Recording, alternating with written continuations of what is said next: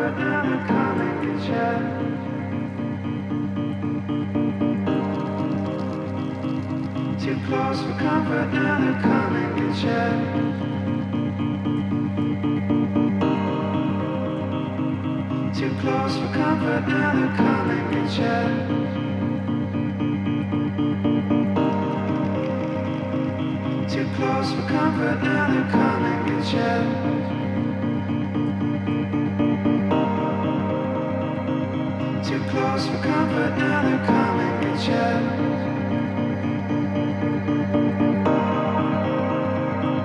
Too close for comfort, now they're coming at you.